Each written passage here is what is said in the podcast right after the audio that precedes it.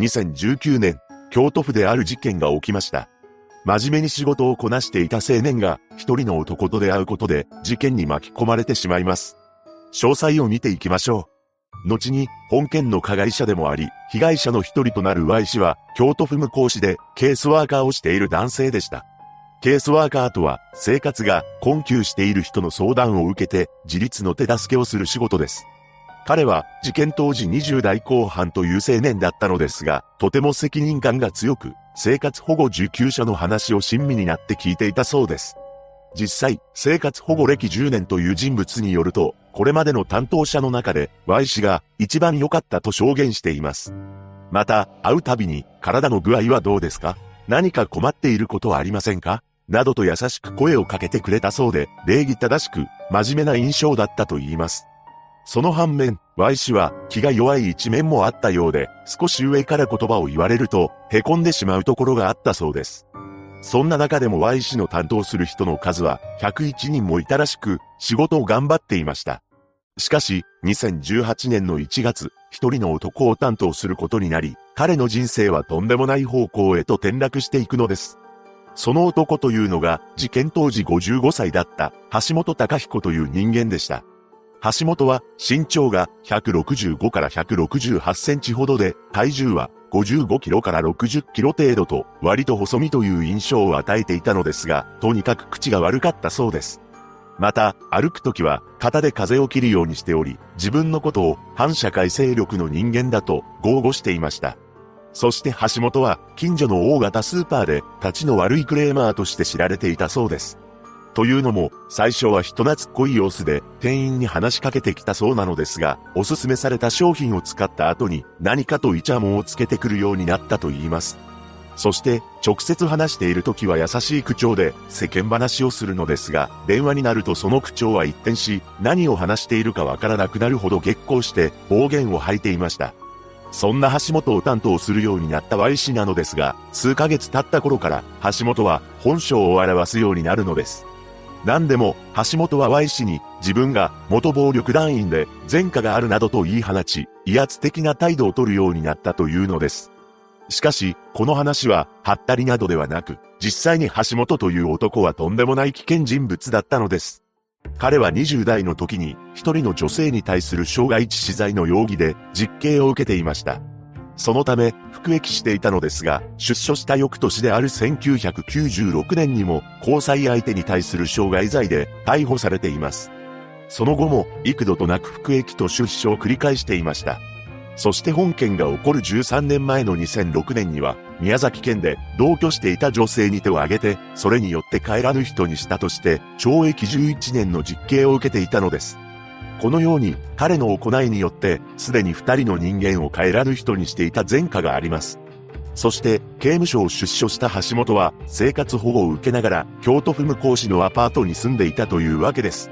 この事実を向こう市が把握していたのかは不明なのですが、橋本は Y 氏に対して生活保護費を増やせ、こんな金で暮らせるか、と何度も強い口調で怒鳴っていました。さらに、Y 氏の職場には、橋本から頻繁に電話がかかってくるようになります。その通話は2時間を超えることもあったというのです。このように迷惑行為をしていたのですが、Y 氏が橋本を担当するようになってから10ヶ月ほどが経った11月頃からとんでもない要求をしてくるようになります。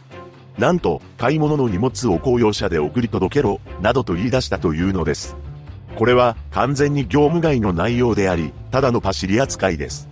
しかも、その電話は毎回数時間にも及んでおり、Y 氏は電話が鳴るだけで動機が激しくなるなど、ストレスが彼の体にも直接出るようになりました。そのストレスは相当なもので、眠れない日が3日間続くこともあったそうです。追い込まれた彼は部署移動を希望したのですが、それは叶わなかったと言います。そして Y 氏は橋本の長時間の電話対応を毎日余儀なくされるうちに次のような考えに至りました。面倒を避けるためには要求を受け入れるしかない。このように考えた Y 氏は橋本の買い物を代行させられることに加え、自分の車を使われたりするようになるのです。ここまで来ると、もはや生活保護受給者とケースワーカーという関係性ではなく、単なる従属関係です。とはいえ、毎日何時間も電話をかけてくる橋本について、向こう氏は処遇が困難なケースと認定しています。そこで、月に一度行われる家庭訪問の際には、Y 氏の他にもう一人、同行することを原則としたそうです。つまり、二人体制で橋本のアパートに出向いていたわけですが、同行する上司や同僚は、毎回異なっていたと言います。そのため、結局は Y 氏が橋本の対応を行っていたのです。そんな中、あることをきっかけに、Y 氏はさらに追い詰められることになります。なんと、プライベートの携帯番号を橋本に教えてしまったのです。教えるまでに何度も番号を聞かれていたようで、もはや逆らうことなどできませんでした。やはり、実際に傷害致死罪の前科が2件あり、日頃から強い口調で怒鳴られていたため、橋本に対する恐怖心は相当なものになっていたのです。近所の住民によると、橋本が電話をしている時に、芝居太郎か、と大声で怒鳴っていたこともあったと言います。そうして今度は毎日のように、個人の携帯に橋本から電話がかかってくるようになりました。それだけではなく、Y 氏は勤務を終えた就業後に橋本のアパートに呼び出されるようになったのです。また、橋本から現金100万円を脅し取られたこともありました。そのようにしては医師の精神はどんどん疲弊していったのですが、同僚に悩みを打ち明けることはなく、向こう氏はこうした支配関係を把握していなかったと言います。しかし、Y 氏が市役所の関係者に次の言葉を漏らしたことがあったのです。言うことを聞かないと何されるかわからない。ただ、この言葉が市役所の中の誰に言ったのかは分かっておらず、上層部の人間が把握していたのかは不明です。そして2019年の5月中旬から橋本のアパートに一人の女性が同居するようになります。彼女は大阪市住吉区に住んでいた無職の M 子さんという当時43歳の女性でした。橋本と M 子さんの明確な出会いは不明なのですが、二人は交際していたそうです。ただ、M 子さんは日常生活が困難になる生涯を抱えていました。そんな彼女と一緒に住み始めた橋本は、M 子さんが自分の思い通りの行動をしないことがあると腹を立てるようになります。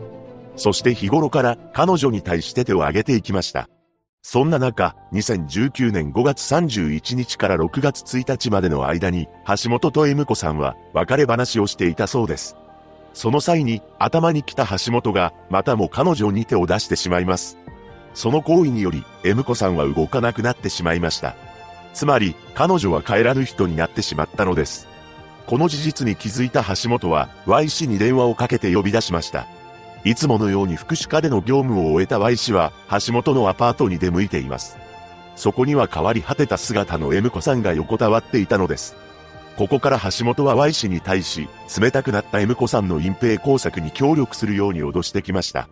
その際に橋本は、協力しなかったらお前の命もお前の親の命もない、という言葉をかけてきたそうです。Y 氏は、橋本の言葉に怯えて従うしかありませんでした。その後、隠蔽工作に動き出した二人は、まず M 子さんを圧縮袋に入れようとしたのです。しかし、すでに硬直していたため、足を曲げることができません。そこで一旦冷たくなった M 子さんのことを放置し、橋本が京都市内のホームセンターで白いシートや粘着テープなどを購入しました。後日、Y 氏も同じ店で粘着テープや消臭剤などを購入しています。さらに、Y 氏は業務用の大型冷蔵庫を業者に注文したのです。この大型冷蔵庫に M 子さんを入れようと考えていたのですが、その冷蔵庫を置く場所がありません。そこで橋本は住んでいるアパートの2階の部屋を新たに契約しようとしています。しかし、橋本は生活保護受給者のため、新たに部屋を借りることができず、名義を Y 氏にして借りさせることにしたのです。こうして準備を整えた上で、M 子さんを大型冷蔵庫の中に隠し、契約した2階の部屋に移しています。そしてこの時、もう一人の男が協力者として運搬を手伝っていたのです。もう一人の協力者となったのは A 氏という人物で、彼もまた橋本と主従関係にありました。何でも、橋本は A 氏に異常なほど付きまとっていたそうで、週に2、3日は自宅に来ており、我が物顔でお風呂に入ったり、洗濯機を使ったりしていたそうなのです。そして、A 氏も橋本のことが怖くて逆らうことができなかったと言います。実際、命令に逆らうと、命を奪うと脅されていました。こうして橋本は二人の男を使い、M 子さんの隠蔽を完了させたのです。ついに犯罪に加担してしまった Y 氏は、顔色がどんどん悪くなってしまい、職場の同僚に、大丈夫と聞かれたそうです。この時 Y 氏は、笑顔で、わからへん、と答えたそうで、同僚は、普通じゃないと感じたと言います。冷蔵庫が運び込まれたのが、6月5日頃だったのですが、近隣住民は、異変に気づきました。それもそのはず、周辺の家に届くほどの凄まじい異臭が漂うようになったからです。その後の6月11日午前9時過ぎには医師は橋本さんのところに行ってくると職場に告げて自転車で出かけていきました。そして橋本と Y 氏は M 子さんを冷蔵庫から運び出しアパート前の駐車場に置いています。なぜ2階の部屋から駐車場にわざわざ移したのか理由は明らかにされていませんが、もしかしたら隠す場所を移そうとしたのかもしれません。しかし、周囲の住民が異臭がすると通報を行い、駆けつけた警官によって変わり果てた M 子さんが発見されたのです。彼女は DNA 鑑定の結果、身元が判明したのですが、亡くなった直接的な原因を特定することはできなかったと言います。逮捕された当初、橋本は池シャーシャーと身に覚えがないなどと話し、白を切ろうとしていました。しかし、そのうちに殴ったら亡くなってしまったと供述したそうです。そして協力者となった Y 氏は逮捕された時、次のように思ったと言います。もう脅されることも、命を落とすこともない。これで安心だ。その後 Y 氏の裁判が行われ、間違いありません。と起訴内容を認めています。検察側は、Y 氏は、橋本からの長時間の電話対応を余儀なくされるうちに、面倒を避けるため、要求を受け入れるようになったと指摘し、懲役1年6ヶ月を求刑しました。その一方で弁護側は、恐怖から強い従属関係にあったとした上で、職場で組織的に対応すべきだったが、一人で抱え込まされ、精神的に疲弊していたと主張したそうです。そして2020年3月26日、判決公判で裁判長は、Y 氏は重要で不可欠な役割を果たしたと指摘した一方、酌量の余地があるとして、懲役1年6ヶ月執行猶予3年を言い渡しています。同日、向こう氏が会見を開き、市の対応が不十分で、Y 氏のことを守りきれなかったと謝罪しました。そして Y 氏と同様に、協力者にされた A 氏に関してですが、彼は裁判で、被害者に申し訳ないことをしました、と述べています。その上で、冷たくなった M 子さんを見たとき、警察に通報しなくてはいけないと思いましたが、自分もこうなってしまうのではと、怖くなって逆らえませんでした。その意味では、自分も被害者ですと主張したそうです。彼は休憩懲役1年に対し、懲役1年執行猶予3年となりました。